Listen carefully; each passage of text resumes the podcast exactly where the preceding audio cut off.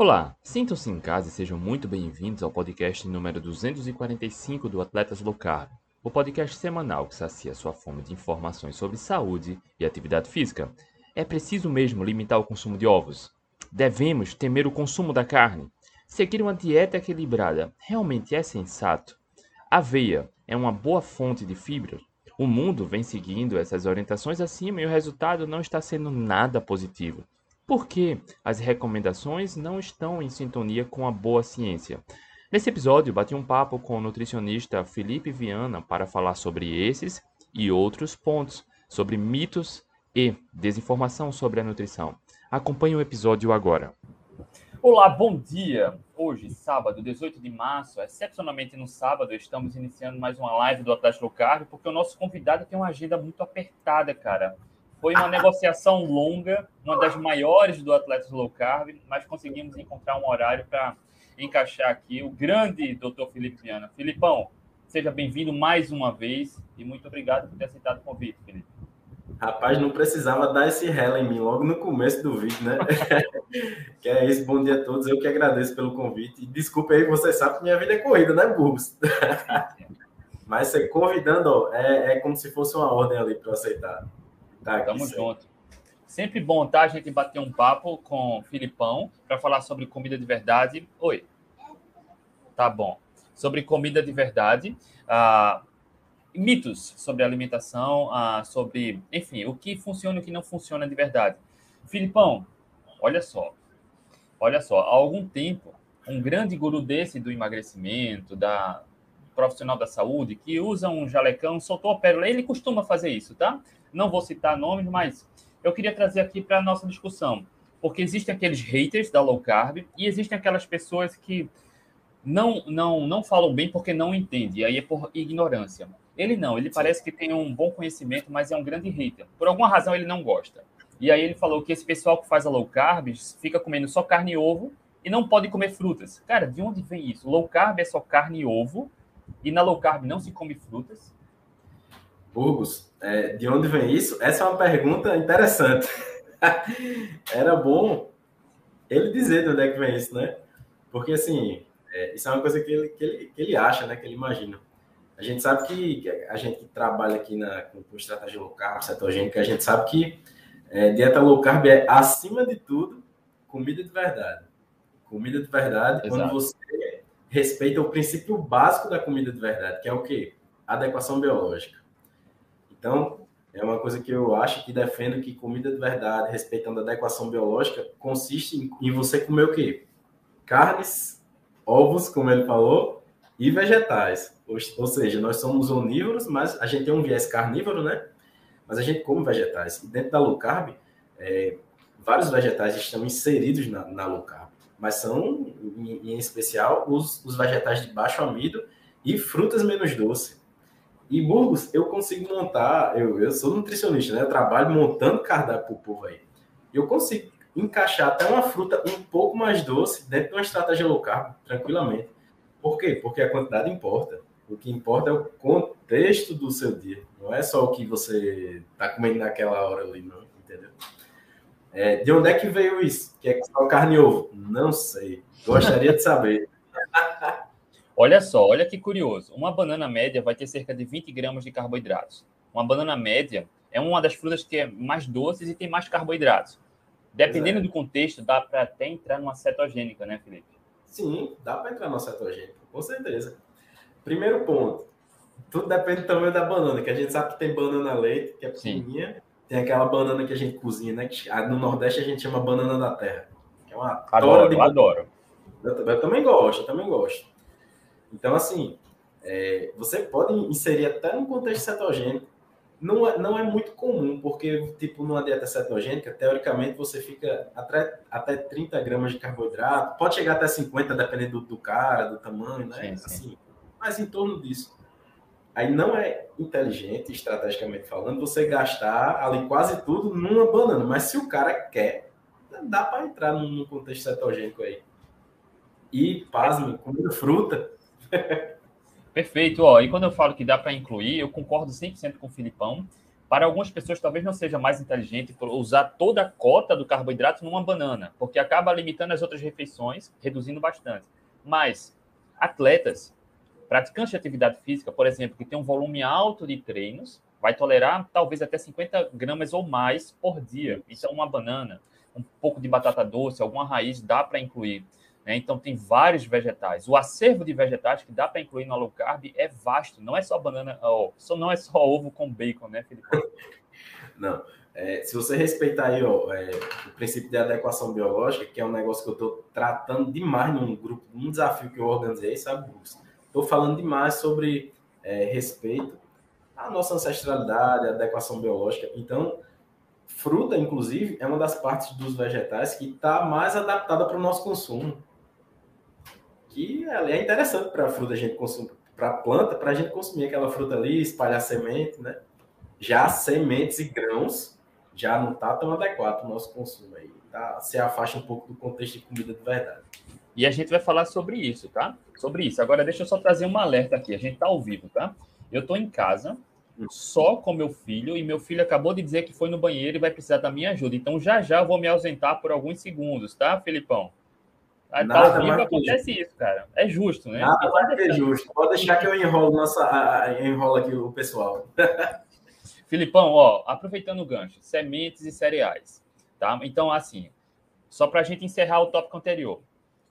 Low carb não é só ovos com bacon, pode incluir. Tem pessoas, inclusive, que podem ter alergia a ovos e não gostar de bacon e fazer uma low carb sem ovos e bacon. E sem dificuldade, inclusive, né? Inclusive. E Perfeito. sobre frutas, eu como frutas regularmente toda semana. Por exemplo, abobrinha, tomate, pimentão, tá? Berinjela, tudo isso é fruta, tá? Não precisa ser aquela fruta mais doce com mais carboidrato. Também existe essa confusão, né, Felipão? Existe, existe. Não, o primeiro ponto que você falou aí, ó, fundamental, que é que o cara disse que é só ovo com bacon. Eu tenho como fazer uma low carb sem ovo e sem bacon. E funciona muito bem. Uma low carb muito bem feita, inclusive, né? Em relação à fruta, né? O pessoal acha que fruta é só banana, jaca, manga e melancia. Abacaxi. Coisa muito doce. É, coisa muito doce. Então é como você falou, tem a abobrinha aí que pode entrar, tomate, frutas menos doces que entram no contexto cetogênico, totalmente muito bem colocado aí, ó, coco, abacate, frutas vermelhas ali. Tem uma gana de, de, de frutas aí que podem entrar na low carb e na cetogênica. Certeza. E aí uma das questões da fruta um, um, dos argumentos, o que faz até sentido, né? Como o Filipão falou, a espécie humana sempre comeu fruta, a espécie humana é onívora. Então, não há razão para re reduzir a zero o consumo de frutas, mas existe muito mito sobre frutas, e a gente vai falar aqui. Um dos mitos é ter que incluir frutas por conta de fibras. E aí, Filipão falou agora há pouco que algumas questões como sementes e cereais não são tão naturais para a espécie humana. E sim, a espécie humana começou a comer ah, cereais, sementes, grãos, depois do advento da agricultura, faz cerca de 10 mil anos, pode parecer muito tempo, mas do ponto de vista da adaptação genética é muito pouco, né, Felipe?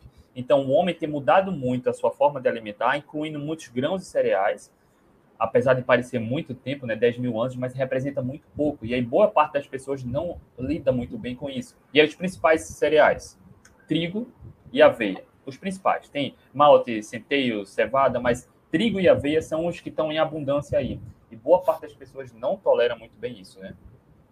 É, é, esse é um problema, entendeu? É, primeiro ponto é de, desse período aí. O Sapiens está evoluindo, evoluindo há milhares de anos aí. A agricultura foi inserida no nosso contexto, como você falou, 10 mil anos atrás. Aí o cara diz, é, 10 mil anos é muito tempo. Mas o cara que está evoluindo há 1 milhão, 500 mil anos, é um tempo, é uma fração de tempo pequeno, se você comparar com, com isso aí. Antigamente, eh, Burgos, imagine aí, eu e tu, há 50 mil anos, a gente tá lá no interior de Pernambuco e acha um, um pé de arroz. Que diabo a gente vai fazer com aquilo? Ninguém sabe o que é fazer com aquilo, entendeu? Então, assim, e, e, e, o, e, o, que você falou aí, ó, é fundamental. Os principais aí, ó, é o, o principal eu coloco é o trigo, né?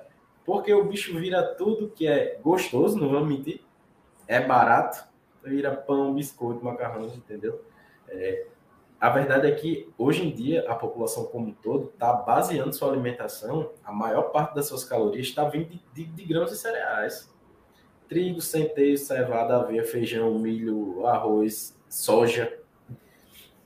Aí o que é que os caras fazem? Porque é barato fazer isso. Eles fazem uma farinha, refina aquilo, faz uma farinha, transforma em alguma coisa. E lhe vende de forma diferente, embalado em, em embalagem diferente.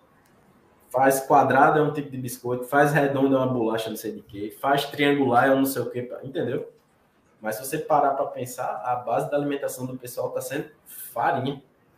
Longe de ser contexto é, dentro de comida de verdade, que é o que a gente fala tanto aqui por vários aspectos. Um, por ser refinado, porque a partir do momento que a indústria refina, ah, o alimento perde várias propriedades, tá? Várias propriedades. E aí o nosso corpo metaboliza de forma diferente. Por exemplo, comer 100 gramas de carboidratos de batata doce, o impacto metabólico é totalmente diferente do, comer, do que comer 100 gramas de carboidratos de pão, pão de trigo, por mais que seja integral, né, Felipe? Então, o impacto metabólico é diferente, por mais que tenha a mesma quantidade de carboidratos. A fonte, é, é, é, ela tem um papel muito importante também, né? Verdade. É, o nível de processamento, olha, eu estou falando isso, o nível de processamento do alimento é cada vez mais importante. Até do que essa discussão de quantos gramas de carboidrato, não sei o quê, é o nível de processamento do alimento. Eu fiz uma live com o Altran, né, ele comentou desse estudo, que fizeram um estudo com aqueles ratinhos lá, né, que você, você viu. É, um grupo de ratinhos começou a comer aquela ração que eles já eram acostumados, e o outro grupo, uma, uma uma, uma, ração pulverizada, ou seja, uma farinha, que é o que a gente está comendo. A gente, né? A gente está comendo. Então, nesse primeiro grupo, eles passaram um dia ali, ó, comendo, sim, oferecendo comida livre para eles. Nesse primeiro grupo, comia aquela raçãozinha deles lá, que a gente que mastigar, brincava, passava lá o dia brincando, rodando naquele negócio, comendo. Já esse outro grupo teve acesso a, a, a, a essa ração pulverizada aí, desenvolveram obesidade, diabetes? É o que está acontecendo com a gente. Então, matando a população com esse negócio de ultraprocessamento. Quando você pega um, um, um grão daquele e, e, e, processa e refina no nível máximo, você meio que entrega um alimento pré-digerido para a pessoa, porque a matriz celular foi toda corrompida já ali. Tudo virou um pozinho bem fininho e a gente não evoluiu tendo acesso àquele alimento de forma refinada daquele jeito. A gente evoluiu como? Pega uma raiz, mastiga ali, chega uma coisa meio fibrosa, a gente digere ali, né? Ó, vai seguindo aí, Filipão. Meu filho tá chamando, cara. Vai seguindo vai aí. Lá, vai lá e volta. Vai lá. Então, é isso aí que eu tava falando. Quando você tem acesso a alimentos. Agora eu vou falar aqui pro Instagram, tem muita gente aqui também. Quando você tem acesso a, a alimentos ultraprocessados, é o grande começo da sua derrocada, entendeu? Sua derrocada. Você tem, você começa a enfrentar problemas. Por quê? Porque chega alimentos ali é, que, que, que, que, geram picos de, de, de, insulina e de glicose muito mais elevados, embora seja numa quantidade parecida, né? É, chega caloria vazia para você, chega caloria vazia, a quantidade de fibra que seja que chega é mínima ali, porque a, a fibra de certo modo ele ajuda ali, né? Quando você tem um, um contexto de comida de verdade e você come uma coisa fibrosa, aquela fibra ali vai ajudar a dar uma limpada ali no que você está comendo. Quando você come, daqui a pouco eu vou responder. Quando você come uma, um, uma coisa ultraprocessada, você não tem acesso a essas fibras, certo? É, a Adriana perguntou: semente de abóbora e girassol pode na low carb? Se você colocar num contexto né, de maneira inteligente, né, dependendo do seu contexto, pode, pode entrar sim. Mas assim, como a abóbora que é, é mais interessante. E aí, Sibeli, minha amiga, vai estudar nutrição aí, minha paciente lá do Rio Grande do Sul. Pessoal, aproveitar o pessoal que está aqui no Instagram também, se quiserem deixar alguma dúvida, podem deixar aqui. Não, não, não mandem nessa interrogaçãozinha aqui, não, porque só burros têm acesso. Mas podem comentar aqui alguma dúvida que queiram, que aí eu tento responder, e se eu não conseguir, eu repasso para o meu professor André Burgos. Ó, oh, Carol aí acabou de entrar na live. Muito bem. Um, um outro tema, Burgos, para a gente falar, enquanto ele está resolvendo o problema lá, é, foi a, a questão da gente comer 3 em 3 horas. Será que realmente é necessário a gente comer 3 em 3 horas? Sempre quando tem um, um, um questionamento desse, eu tento pensar de maneira evolutiva aí, sabe? Será? Burgos voltou. Burgos, respondi só uma perguntinha que apareceu aqui sobre sementes de modo geral e já ia, e já ia começar a. Voltou aqui também. Respondi só uma perguntinha. O que teve de extra foi só uma perguntinha que teve aqui que eu respondi. Eu já ia entrar em outro assunto aqui, mas aproveitar que você chegou, a gente segue o nosso roteirinho. Tranquilo. Eu não sei, chegou a falar de fibras, Filipão? Falei um pouquinho. É... Fibras. Vamos, pois é, a importância de fibra. Qual, será que fibra é tão importante como. Eu, eu falei exatamente isso. É, quando a gente come esse produto ultraprocessado, a gente não tem acesso àquelas fibras que naturalmente viriam ali. Não é que fibra seja a coisa mais importante do mundo, como muita gente fala, mas se, se ela está ali presente no alimento que evolutivamente sempre teve ali, quando eu retiro totalmente essas fibras, o impacto glicêmico dessa farinha aí, insulinêmica, é, é muito maior, né?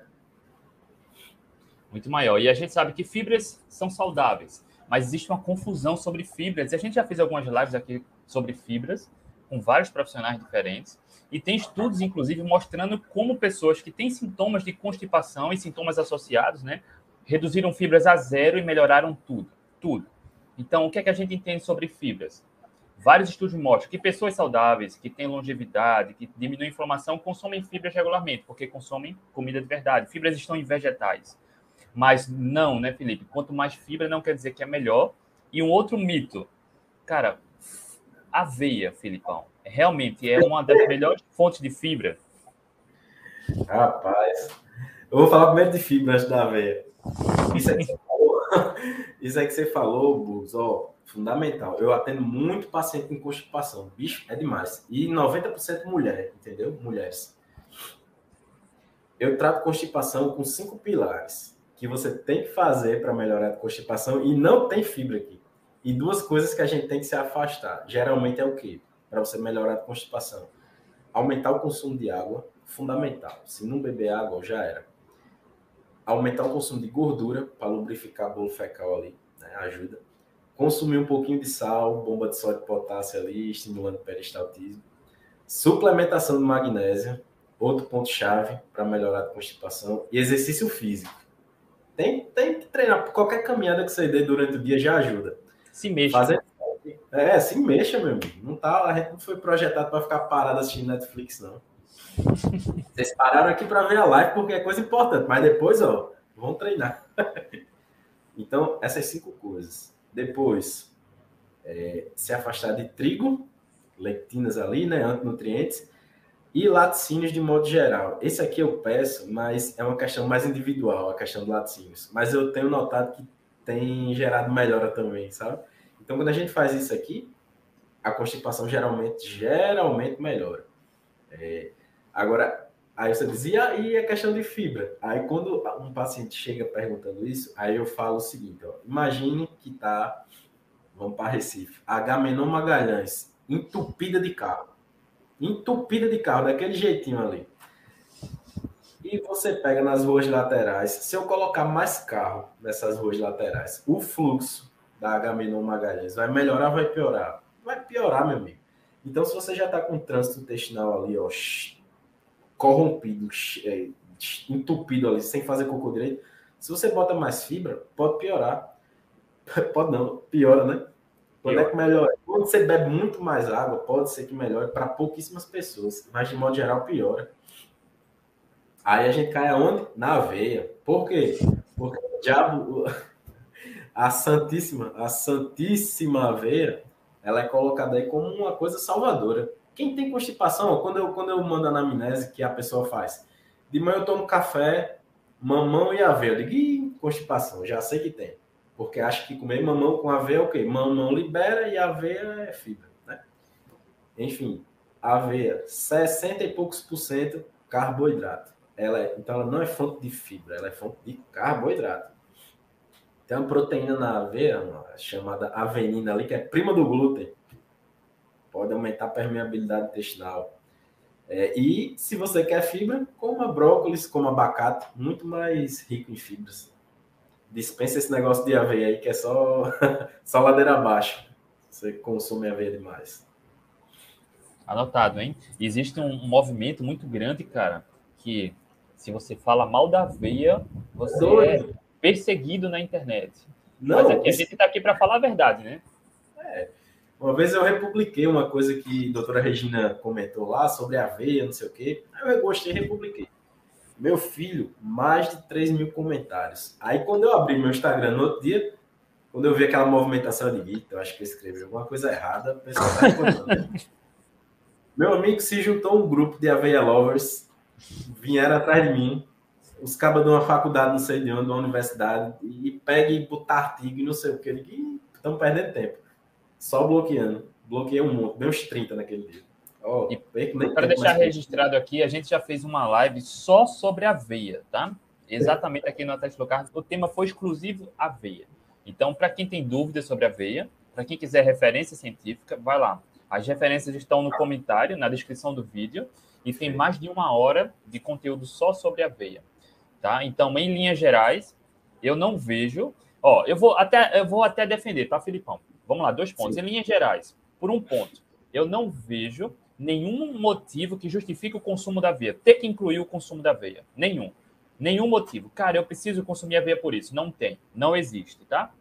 Outro ponto. Pessoas saudáveis que se exercitam regularmente, eu não vejo problema consumir aveia eventualmente, tá? Não vejo. Então, quando a gente fala mal, é justamente, cara, a aveia não é essa salvação aí que todos dizem, né? Mas também não é a aveia que vai matar um indivíduo, né?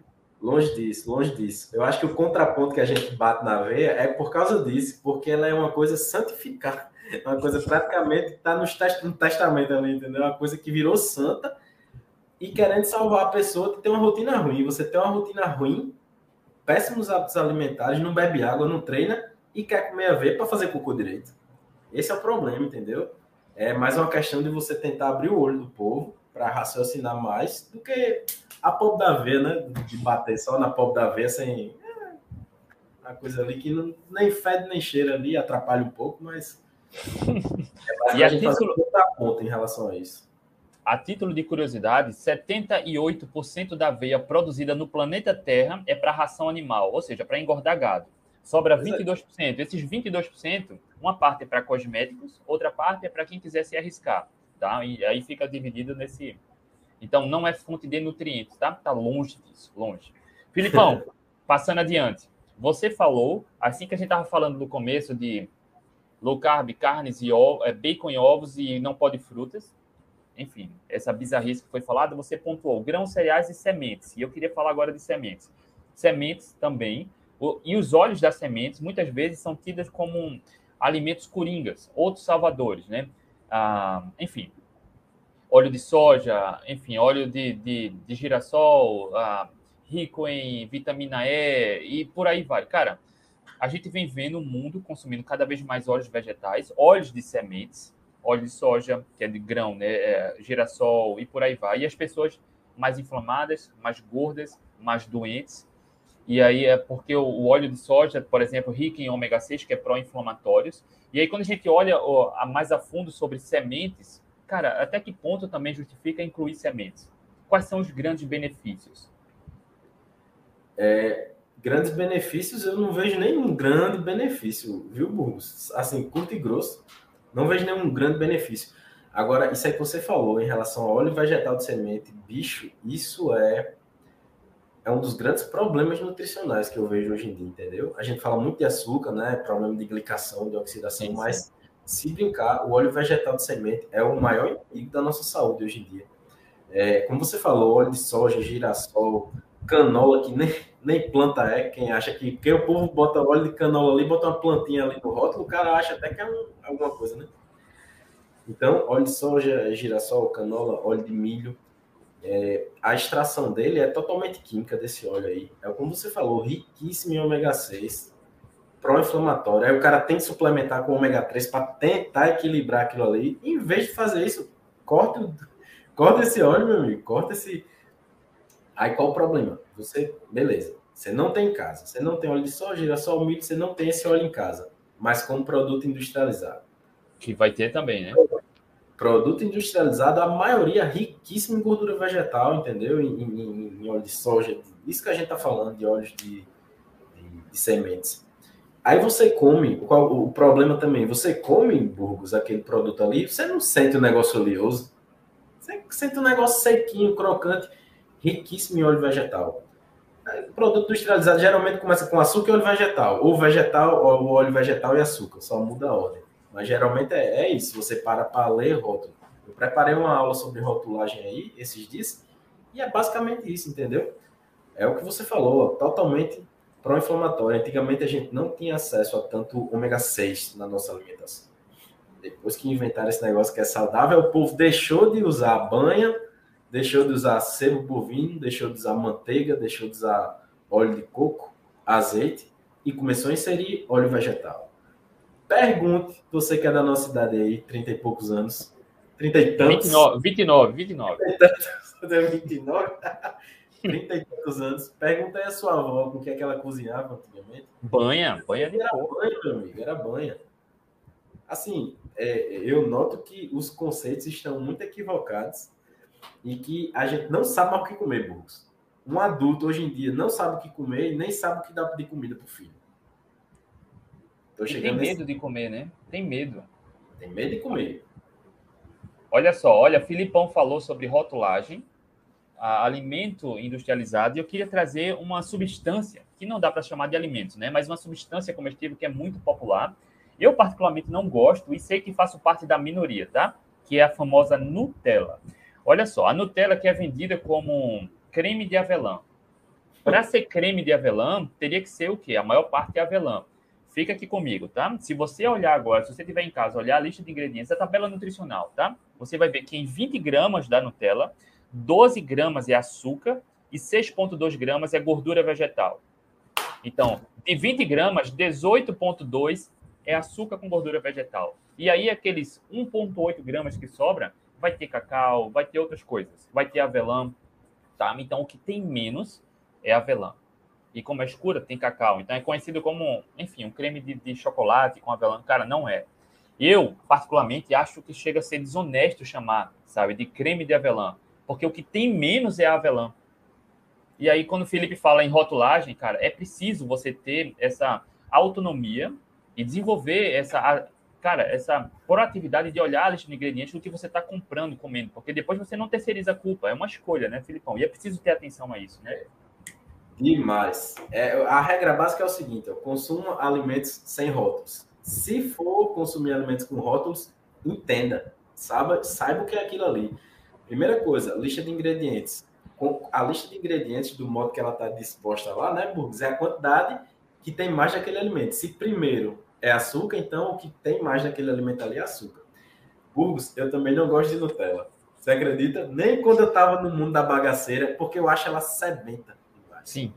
Não curto aquele gosto. Então, ó, o que é que eu falei? Alimento processado geralmente é óleo e açúcar, só muda a ordem. Você acabou de falar aí, ó, 12% de açúcar. É, não, 12%, não 12 não. gramas. Em 20 gramas, 12 gramas de açúcar e 8 ponto alguma coisa de gordura.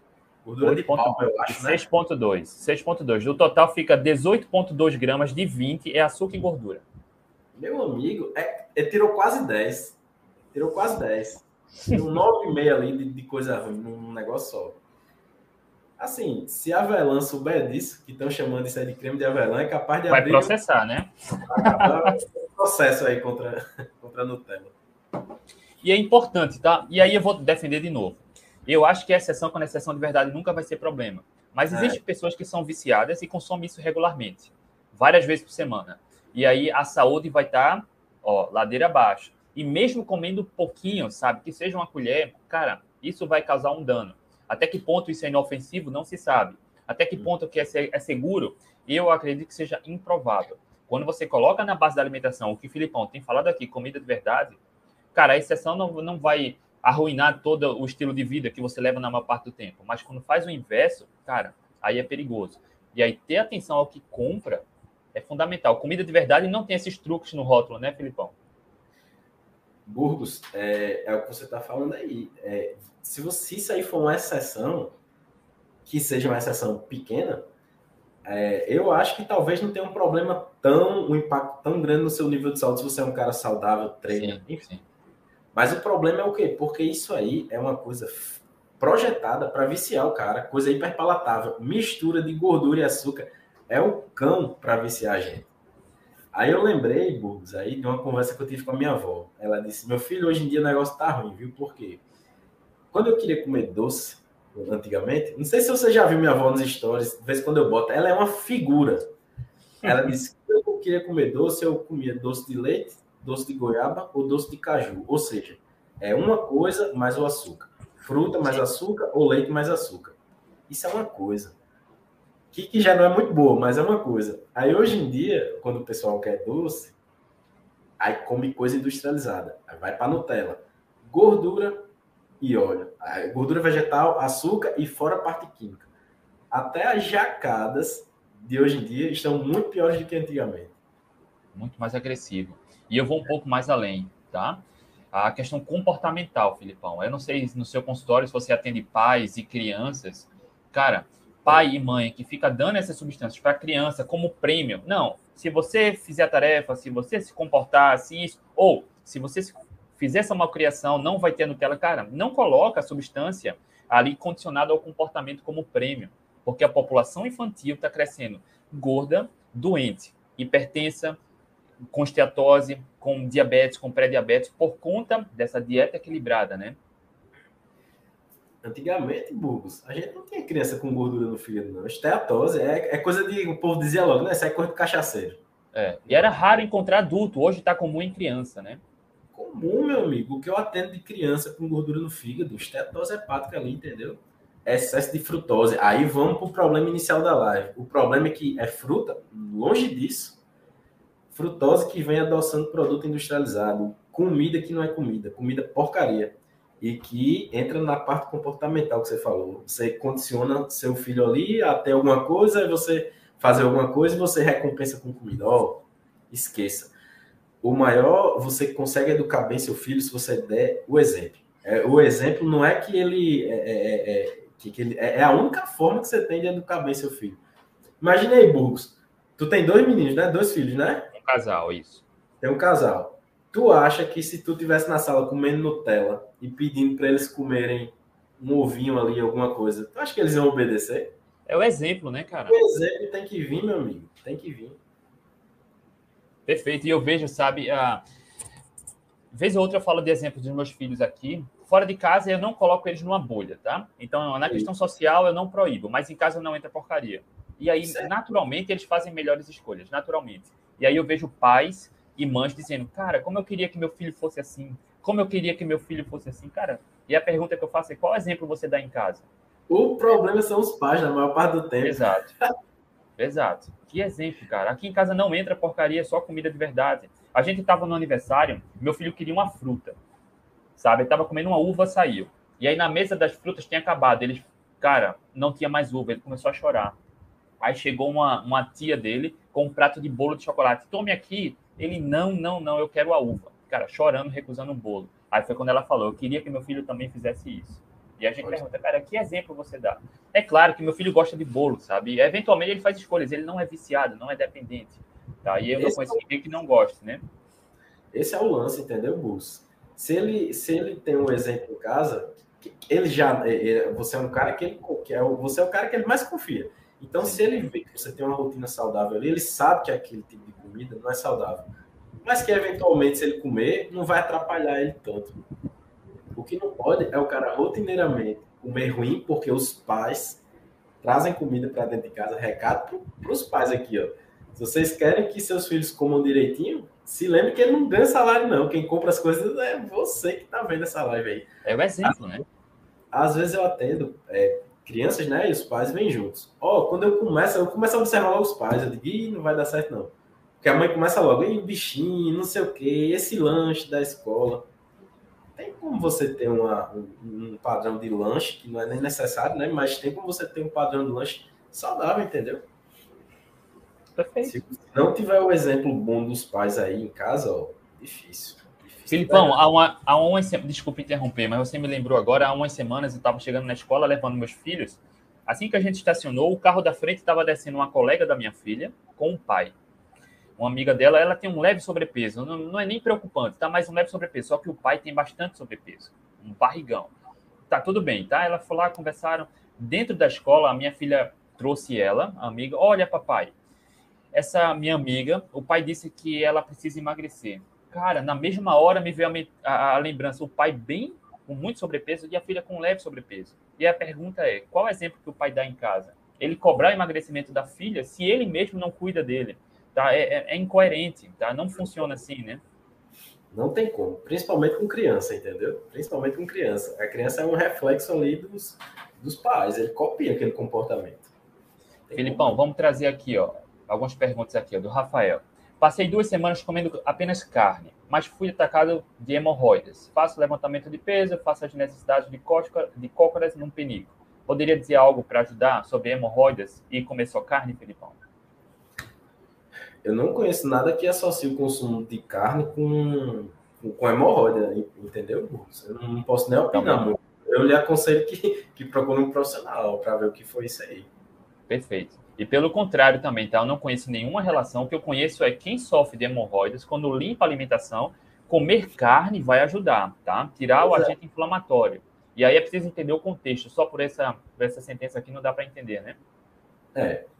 Não dá para não dá para ter uma, uma, uma, visão geral, mas é exatamente quando você dá uma limpada na, na sua alimentação, que deixa a carne, que é uma coisa que a gente aproveita muito melhor, eu acho que teria que era muito mais fácil ter tido o um efeito contrário a isso. Você melhorar a hemorroida e não piorar.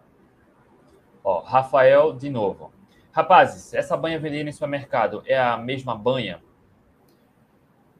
Tem, tem uma banha que eu compro aqui em Natal que ela, ela vem num saquinho que é, você sempre tem que ver os ingredientes ali.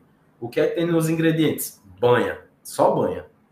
Então, assim, eu, eu procuro, eu procuro confiar nisso aí, entendeu? É claro que se você tiver acesso a uma banha de um cara que matou um pouco, pegou aquela banha, botou, o pessoal tava numa garrafa, né? Ou em lata.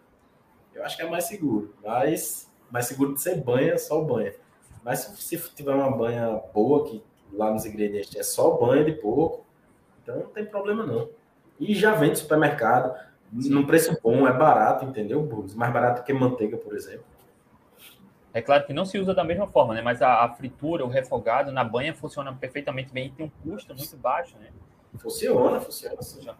Ó, e meu pai, assim, para quem, a título de curiosidade, tá? Para quem quiser fazer, a banha se faz normalmente com corte do tocinho do porco que faz o torresmo, que é bem barato, tá? É, enfim, o preço vai variar, mas tem um custo baixo.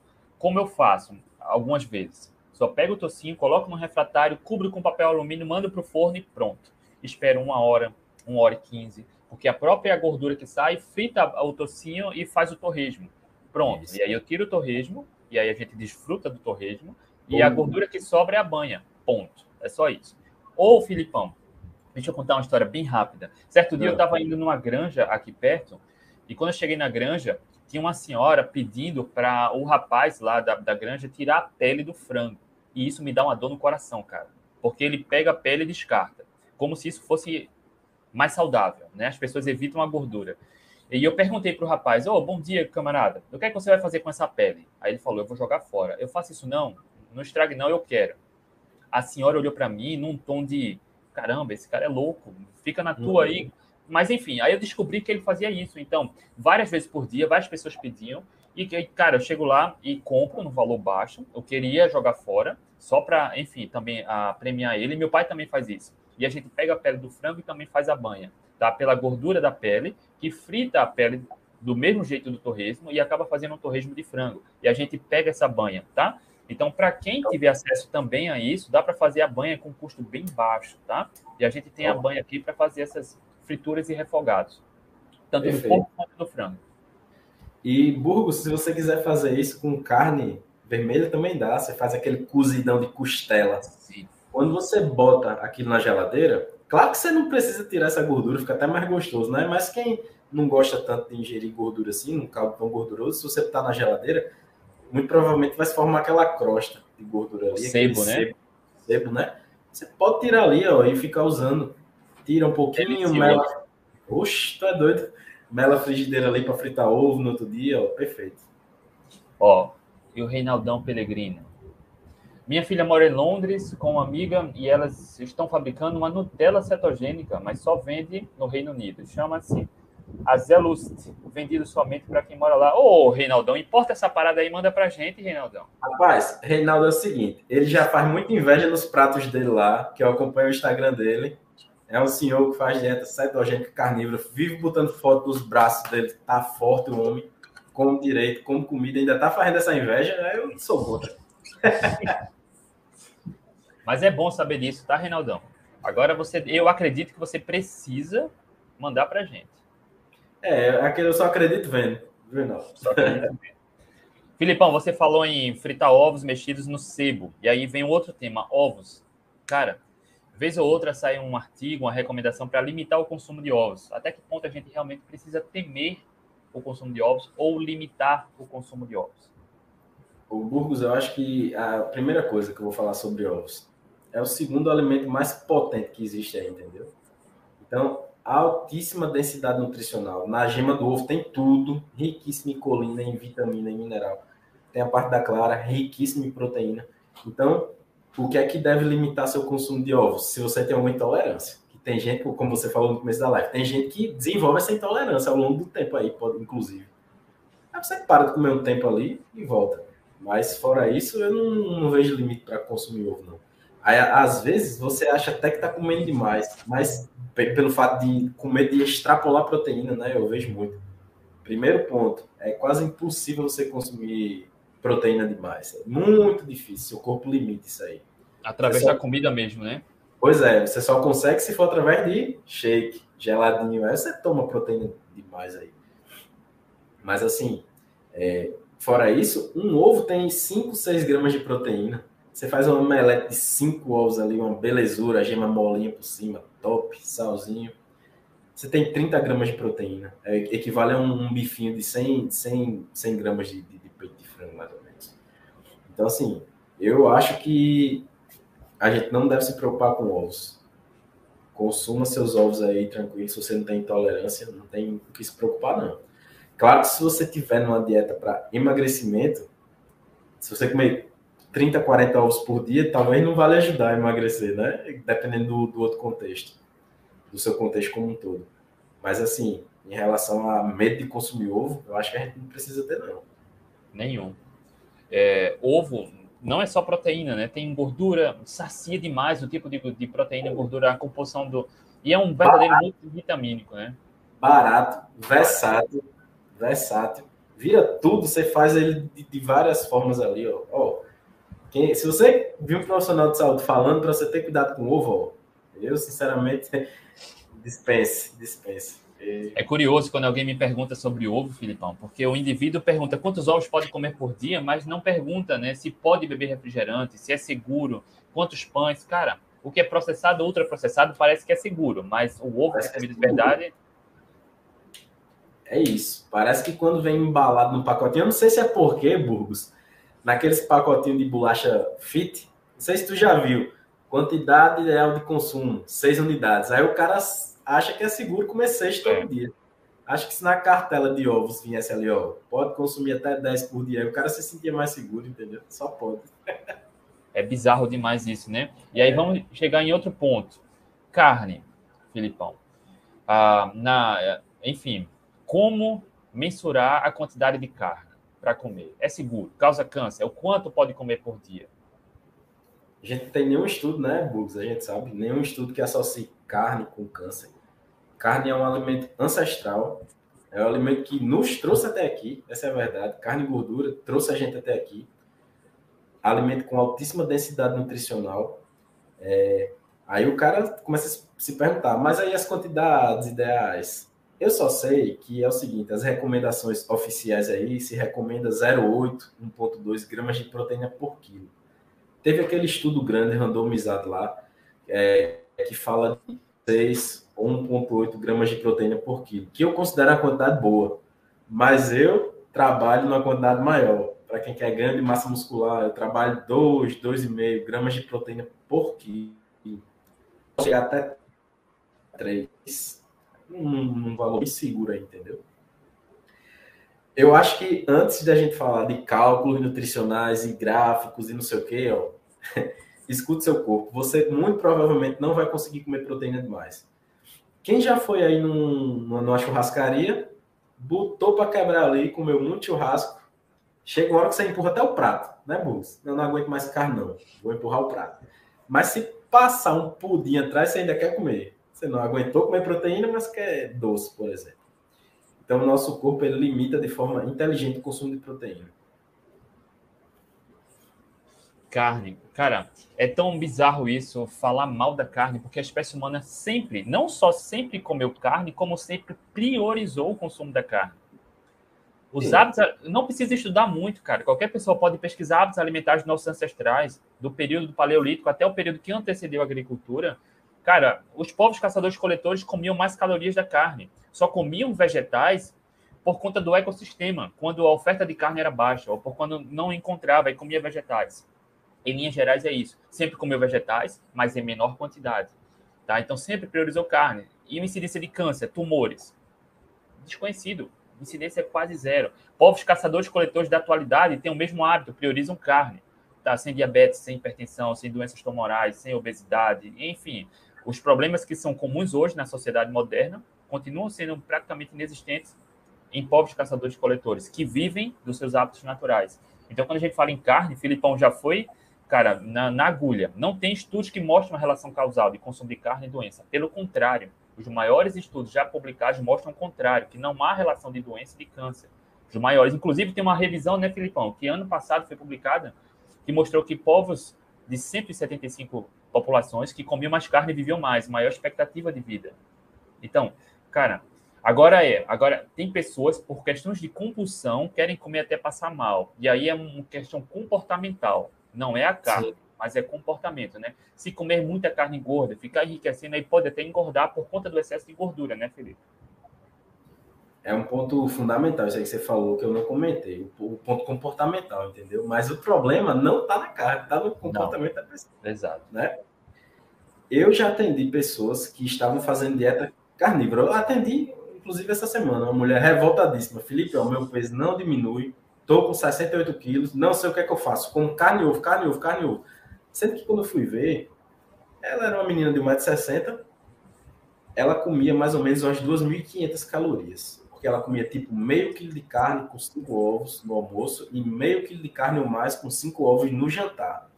Ela só comia isso. Eu digo, ó, eu tenho 1,80m, tenho mais massa muscular do que você e eu tô comendo menos do que você. Então não tem lógica você que tem 1,60m comer quase 2.500 calorias querendo emagrecer. Então tive que reduzir para diminuir o consumo de gordura, né? Porque, Burgos, a gente acha que a gordura da carne é só aquela capinha que vem ali, né? Mas tem gordura entranhada nela, ou tem gordura. Então, nesse, nesse caso, calorias importa? Importa. Não é o primeiro caso, não é o primeiro ponto que a gente deve observar, longe disso. Ela importa, não, é, não importa tanto como o pessoal fala, mas nesse caso importa. Aí reduzir a quantidade de, de ingestão porque a gente está inserido no ecossistema de, de muita abundância, oferta, estímulos. E por conta da nossa história de vida, boa parte das pessoas não sabe quando tem fome e não sabe quando sacia, quando parar de comer. E acha que só porque segue uma carnívora, carnes e ovos, pode comer até quase passar mal. Cara, não é assim, né? Então, essa sensibilidade né, da fome, da saciedade, do bem-estar, ela importa muito. E por conta dessa oferta, dessa enxurrada de comida o tempo todo, substância alimentícia, de alimento, muitas vezes o indivíduo quer ter os mesmos hábitos de antes, mas só comendo a comida de verdade. E as escolhas podem atrapalhar, inclusive pode promover o ganho de peso numa cetogênica também, até numa carnívora, por conta disso, né? Até excesso de queijo, ah, cara, fazer muito ovo mexido com muita manteiga, comer muito torresmo, com carne muito gorda, excesso de bacon, que é um tipo de carne mais gorda, cara, então isso pode promover ganho de peso não é porque é carnívora que vai emagrecer na certa, né? O, a questão comportamental é, é, influencia muito. Tudo cai nesse ponto aí, Burgos, na questão comportamental. Tipo assim, ó, se o cara come muito produto industrializado e passa a comer muita carne, ele já teve um ganho de saúde gigantesco. Perfeito.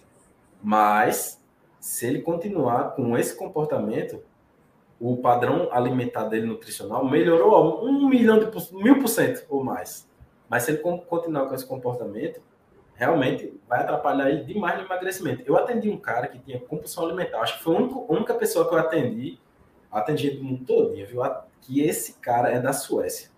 Ele tinha compulsão alimentar. O cabo acordado madrugada e comia arroz cru que tivesse. Entendeu? Comia, comia, comia. Não conseguia parar de comer. É, mas fora isso, geralmente é, é, é, essa compulsão que o pessoal diz logo na anamnese, eu tenho compulsão alimentar. Quando eu, for, quando eu vou ver, não como quase nada de proteína. Então não é compulsão, é desnutrição. Seu corpo está pedindo Sim. nutrição. Aí, sempre que quando o cara vai comer ali, quando ele está precisando, ele não vai comer carne ou ovo, ele vai comer coisa que dê energia rápida. Ele vai comer Nutella, por exemplo. Entendeu? Aí cai aonde? Na base da nossa conversa, comportamento, na caixa comportamental. É, é importantíssimo isso aí de se observar, sabe? E é importante, Filipão, falar sobre isso, a questão da compulsão, tá?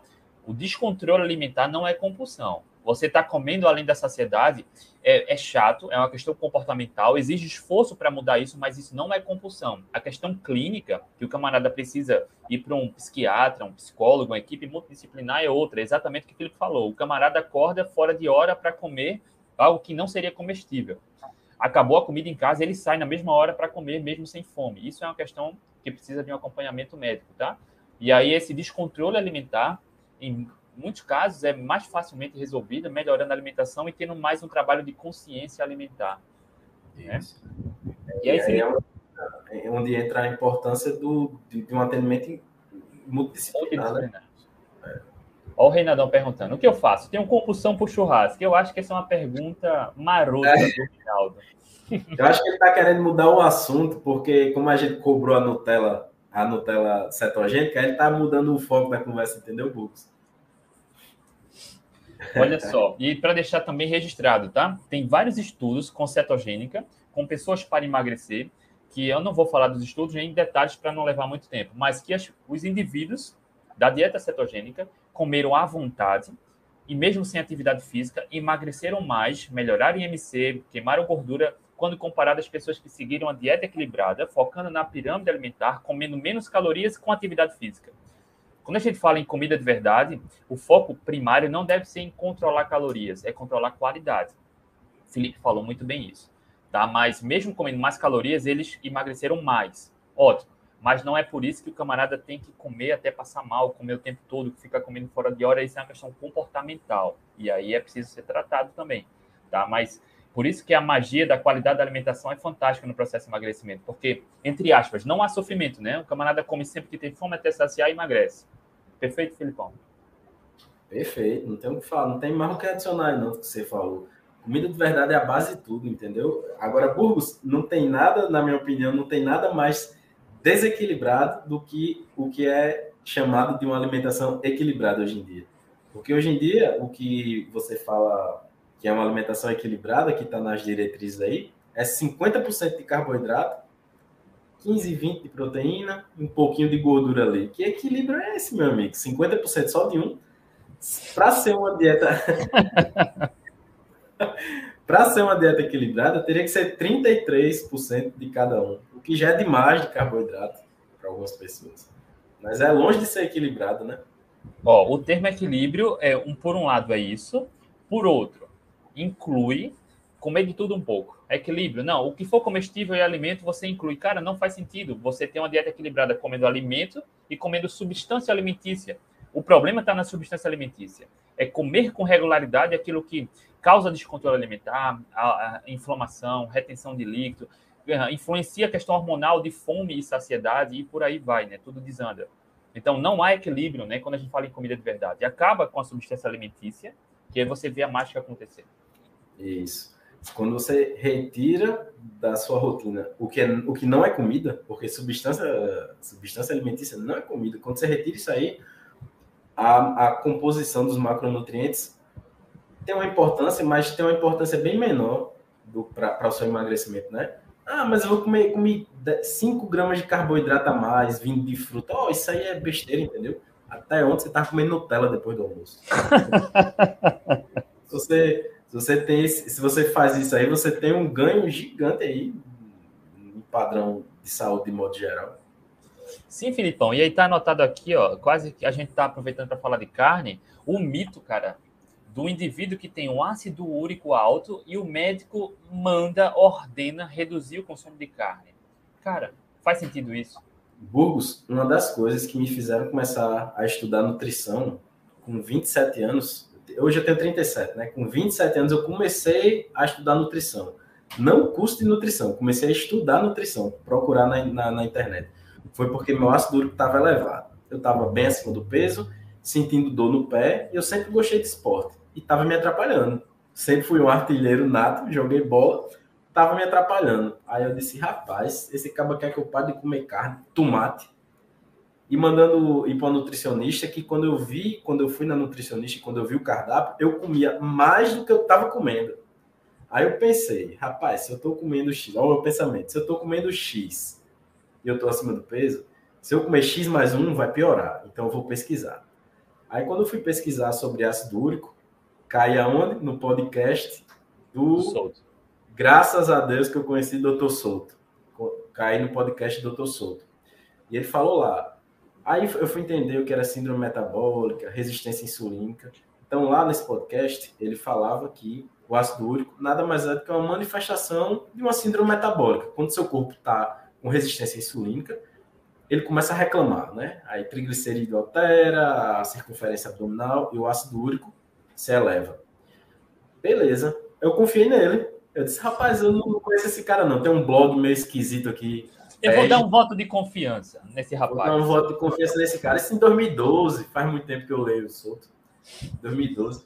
Aí eu disse, eu, esse, eu, eu tô confiando no que esse cara tá falando. Resumindo, o que é que eu comecei a fazer? Comecei a aumentar o consumo de carne, aumentei o consumo de carne e comecei a comer só legume e fruta. Ou seja, fiz um low carb. Eu comia Limpou tudo que não prestava. Comia tudo que não prestava antigamente. Perdi 20 quilos, ácido úrico começou a baixar, nunca mais subiu sumiu dor, sumiu tudo. Eu digo, Ih, rapaz, esses caras não estão sabendo de nada de nutrição, vou ter que estudar. Aí, quatro anos depois é que eu entrei na faculdade de nutrição. E vale ressaltar que não é só a forma como o Dr. Souto escreve os textos ou fala o podcast, mas as referências que ele posta, tá? Os níveis do estudo. Porque não é só a forma como ele, como ele explica, que ele sintetiza isso de forma magistral, que o leigo ou o profissional vai entender de forma igual mas as referências que ele coloca lá torna inquestionável, tá? Indiscutível, tá ali. E aí Doutor convence, Souto, cara, a maioria das pessoas. Doutor Souto, é perfeito. Ele, sinceramente, é a maior referência para mim, assim, sabe? Quando eu fui escrever minha monografia, minha monografia, vou no blog dele, tinha tudo referenciado lá, artigo científico, ó, top. Não, aquele cara é demais, é demais, é demais. Sou fã de verdade. Quem não é fã do Souto, hein? Pô, quem não é, né? Grande Souto, um abraço pro Dr. Souto, cara. Vamos lá, passar aqui, ó. Filipão, outro mito, cara. Mito ou desconhecimento? Comer a cada três horas. Eu me lembro, Filipão, que quando eu era jovem e eu ia lanchar, minha avó brigava comigo. Menino, não come agora, senão você não almoça. Menino, não come agora, senão você não janta. Hoje a recomendação é para estar tá comendo sempre.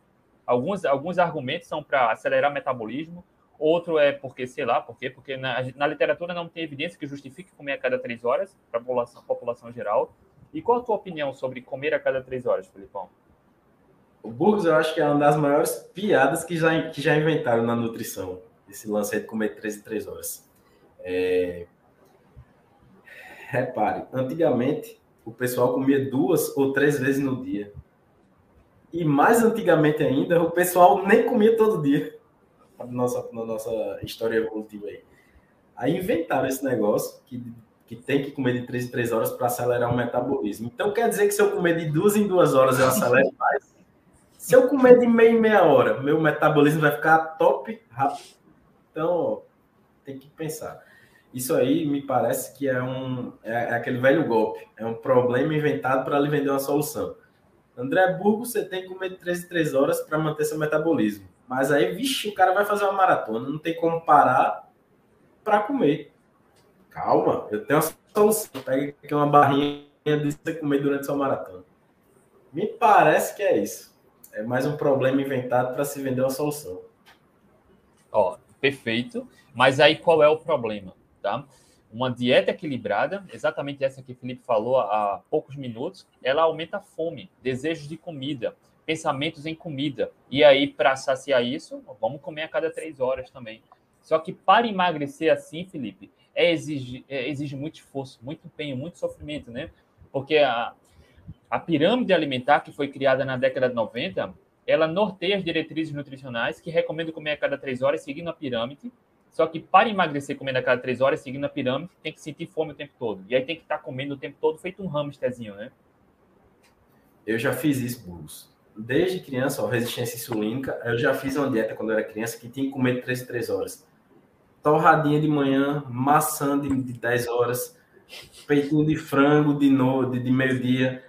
Lancha, é, lanchava alguma coisinha, jantava. Ó, oh, meu amigo, é um inferno. Foi pior período da minha vida em relação à parte nutricional. O cara não consegue se manter, não consegue. Agora é o seguinte, é, existem casos e casos. A gente está falando para quem tem claro. resistência insulínica, né? Quem quer emagrecimento. Tem pessoas que são naturalmente magras. Aí é interessante o cara comer mais de três vezes ao dia. Se o cara quer, de qualquer modo, aumentar né, o peso, massa muscular. Mas note que é uma coisa que é meio que antinatural daquela pessoa. Né? Ela está querendo crescer ali com base em comida, então você tem que comer mais do que o normal. Pessoas que querem crescer e atletas, né? Por exemplo, atletas de alto rendimento. Cara, que tem um gasto calórico de 5, 6, 10 mil calorias no dia. Para repor isso, cara, precisa fracionar bem as refeições. Mas Sim. são questões fora da curva, né? Em linhas gerais, pessoas comuns que querem emagrecer, melhorar a composição física, que buscam longevidade, que não tenham a rotina alimentar de um atleta, cara, não precisa. Não precisa, tá? Não precisa e não deve, inclusive. Não deve. Filipão, deu nossa hora aí, cara. Deu nossa Top. hora. Muito Legal. obrigado, Filipão. Muito obrigado por estar é aqui apresentado. Eu que agradeço pelo convite, você sabe disso. Você sabe disso que faz tempo que eu acompanho o seu trabalho e gosto. Toda vida que me chamar, se você tiver paciência, para encaixar um horário bom, eu tô aqui, certeza. Filipão, quando eu estiver em Natal, vou chamar você para a gente correr ali pela orla, a gente vai até a ponte da Redinha e volta, a gente sobe, atravessa ela e volta, tá? Rapaz, é o seguinte, espera um tempinho para vir em Natal, porque estão botando fogo em tudo aqui. Os cabos estão atacando, não sei se você viu. E assim, eu não sei se eu acompanho o seu ritmo, não, mas eu posso ir de bicicleta, aí eu topo. Não. Vamos devagarzinho, cara. Tá bom, Filipão, muito obrigado, cara. Parabéns pelo Valeu, trabalho. Filipão, que é o sócio fundador também do Atlético Cardio. E a liberação é recíproca, cara. Parabéns, tamo junto. Rapaziada, beijo no coração. Tchau, tchau. Até tchau, valeu. Tchau, valeu. Tchau. Valeu a galera do Instagram também. Obrigado.